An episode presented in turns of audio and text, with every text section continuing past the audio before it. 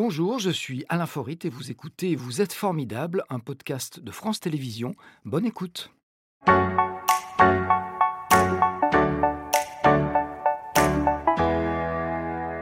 Notre invitée d'aujourd'hui, que j'ai le plaisir d'accueillir tout de suite, qui est Eva Thomas. Bonjour Eva. Bonjour Alain.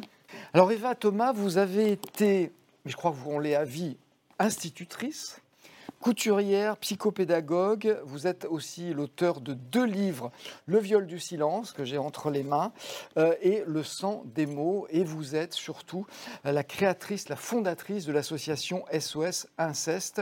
Vous l'avez créée en 1985 à Grenoble. Et vous êtes là première personne victime d'inceste en France à avoir témoigné à visage découvert. Et ça demandait beaucoup de courage à cette époque-là. C'était en 1986 dans une émission que tout le monde connaissait à l'époque, s'appelait Les dossiers de l'écran.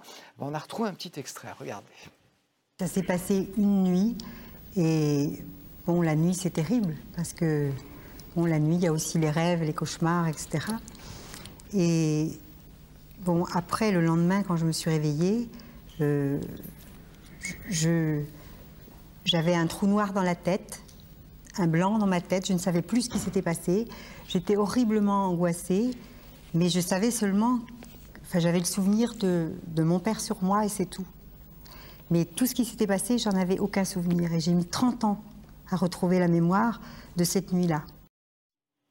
Voilà, 1986. On peut dire que cette émission a changé votre vie? Ça a été le début d'un combat qui dure encore aujourd'hui? Oui, oui, vraiment. Euh, je, crois que je me suis jetée dans l'inconnu en ne sachant pas du tout ce qui allait arriver après. Mais je savais qu'il fallait le faire. Euh, j'avais mis deux ans à écrire Le viol du silence. Et euh, j'étais complètement déterminée à briser le silence. Qu'est-ce qui vous a poussé à témoigner? Parce que je l'ai dit, ça demandait du courage, surtout à cette époque-là. Vous étiez la première, donc une pionnière en la matière. Est-ce que c'est pas la rencontre que vous avez faite avec une petite fille qui avait subi les mêmes choses que vous? Oui, j'étais rééducatrice dans une école et une petite fille m'a dit que son père l'a violée. C'est Hélène, c'est ça? Non, Aline. Aline Et quand euh, elle allait le week-end chez lui, son père l'a violée et elle m'a demandé de l'aider. Alors je lui ai dit que, ben, évidemment, que j'allais l'aider, que son père n'avait pas le droit, que c'était interdit, etc. Et comme elle était sous la protection de la sauvegarde de l'enfance, elle était en famille d'accueil, donc je suis allée à la sauvegarde de l'enfance en disant, bon, il faut sauver cette petite fille, faut l'aider, il faut la protéger, etc. Et c'était en 1983. Et euh, les, éducateurs m'ont dit non mais attendez, euh, les enfants ça raconte n'importe quoi, les enfants mentent, euh, on peut rien faire et tout. Et quand je suis ressortie de cette réunion, mais j'ai senti en moi une espèce de rage profonde. Je me suis dit là, ça suffit, tu vas te mettre à écrire et tu vas écrire ton histoire. Donc ça a été le, ça a été le vrai déclic de l'écriture.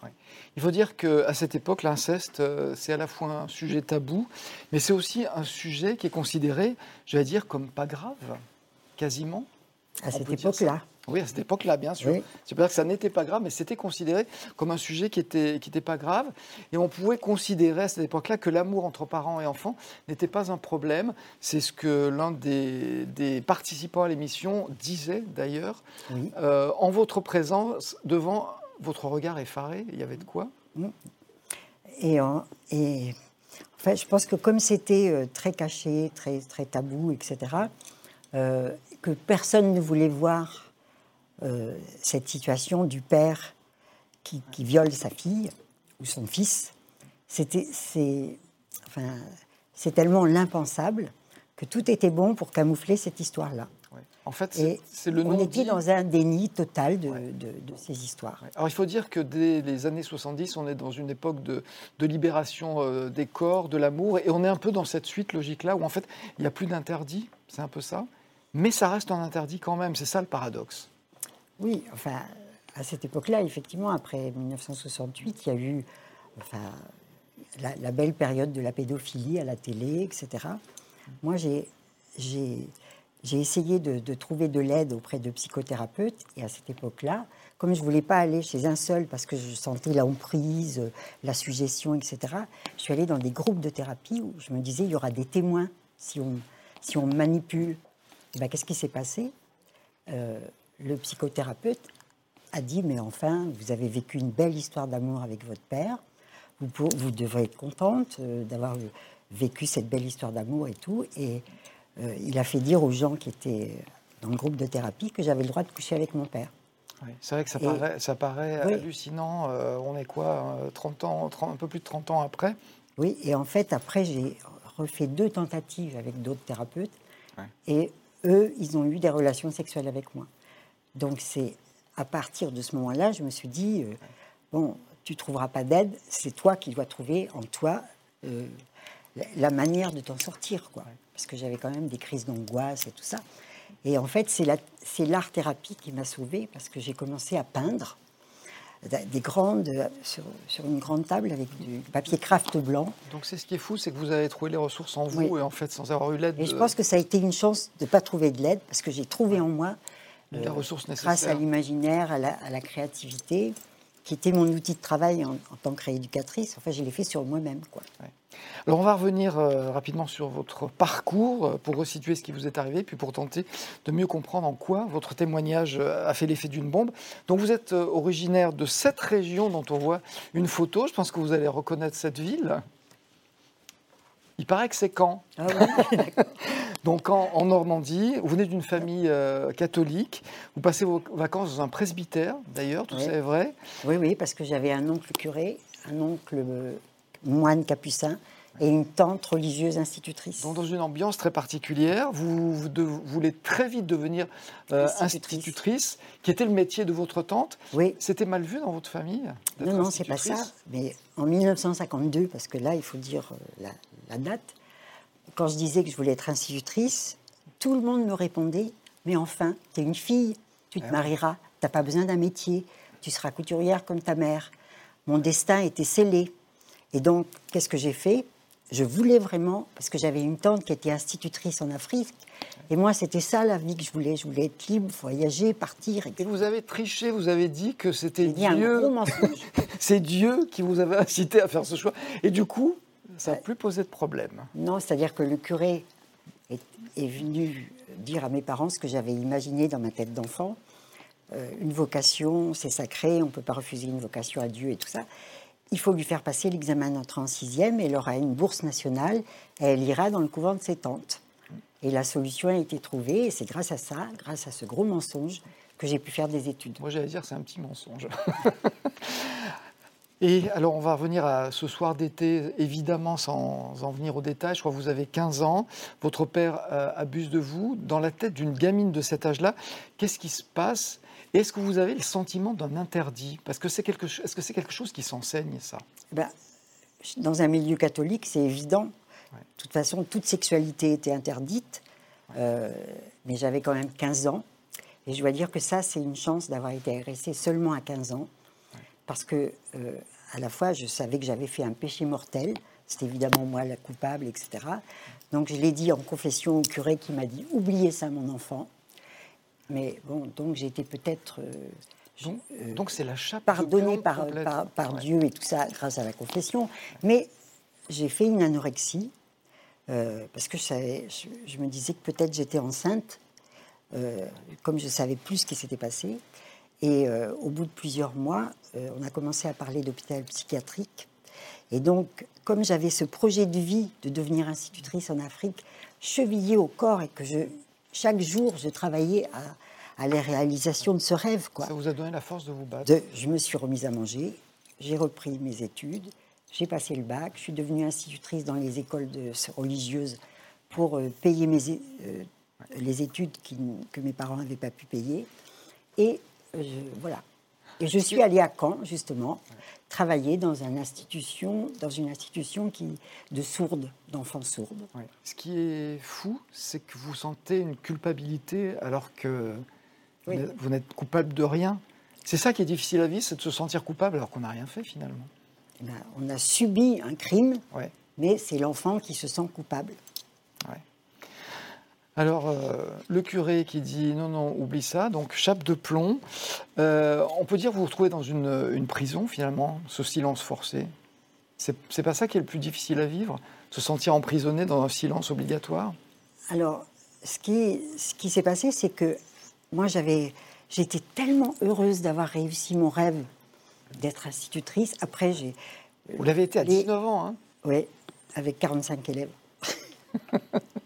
et donc, euh, c'est pour ça que je suis allée chez les sourdes, parce que j'avais que 12 élèves, même si elles étaient sourdes. Mais en fait, après, je suis partie en Algérie. J'ai tout de suite eu envie de partir pour aider les Algériens en 1964, au début de l'indépendance de l'Algérie. Et là, j'ai rencontré le père de ma fille, qui lui, après, m'a emmené au Tchad. Voilà, vous avez passé beaucoup de temps au, Tchad. Est-ce que votre, je sais pas si c'est indiscret de vous poser la question, est-ce que votre mari était courant de ce qui vous, a, ce qui vous est arrivé? C'est même la première personne qui m'a vraiment cru et qui m'a. Euh, J'imagine qu'à ce moment-là, c'était une libération. Oui, oui. Donc grâce à votre époux. Et en fait, je crois que l'amour de cet homme, ça m'a protégée et je, n'avais pas de symptômes à ce moment-là. En fait, j'étais radieuse, j'étais tellement heureuse d'avoir réussi à, vivre mon rêve. En 1980, vous écrivez à votre père et il ne nie pas ce qui s'est passé, contrairement à ce qui se passe souvent, et vous demande pardon. Cet aveu, ça vous a fait du bien, j'imagine aussi? Bah, C'était en même temps un choc parce que, en fait, euh, tant que je n'avais pas lu sous mes yeux l'aveu de mon père, euh, je pouvais toujours me dire que peut-être peut-être c'était pas vrai, que enfin on se défend. En oui, c'est quelque chose que vous avez tellement repoussé qu'il valait mieux que ce soit pas vrai, ça que ça n'ait pas existé. Flou, etc. Et en fait, c'est une façon de se défendre. Quoi. Et là, je ne pouvais plus me défendre avec, ce, avec cet argument-là. C'était sûr. Il avouait, il me demandait pardon. Et du coup, j'ai pu me, me, reconstruire à partir de la vérité de ce qui s'était passé. Alors, euh, votre vie euh, connaît un nouveau départ. Vous installez dans notre région, dans cette ville qu'on va apercevoir, dans laquelle vous vivez toujours, je crois. Vous connaissez une des tours de, Grenoble. Euh, c'est la ville de la Renaissance. Vous y créez donc en 1985 l'association 85, l'association SOS Inceste. Comment elle est accueillie cette création? Parce qu'en 85, bah on est dans cette période où on est dans le, dans, dans le non-dit, ça reste un tabou? Oui, en fait, euh, c'est deux amis qui m'ont donné leur, euh, leur identité pour que je crée une association. Et parce qu'il faut être trois personnes au moins pour créer une association, la 1901. Mais jusqu'à le président, le trésorier, le secrétaire. Voilà, c'est ça. Et on avait une boîte postale. Mais simplement, on, essayait d'avoir euh, de l'aide à la mairie et tout ça. Mais vous imaginez, parler d'inceste, c'était pas possible. C'est seulement après l'émission des dossiers de l'écran qu'on a eu de l'aide et que des tas de personnes sont venues nous rejoindre. Ça, peut, ça, a servi d'électrochoc quand même. Oui. Cette émission. Alors c'est là que vous sortez votre, votre premier livre, euh, Le viol du silence.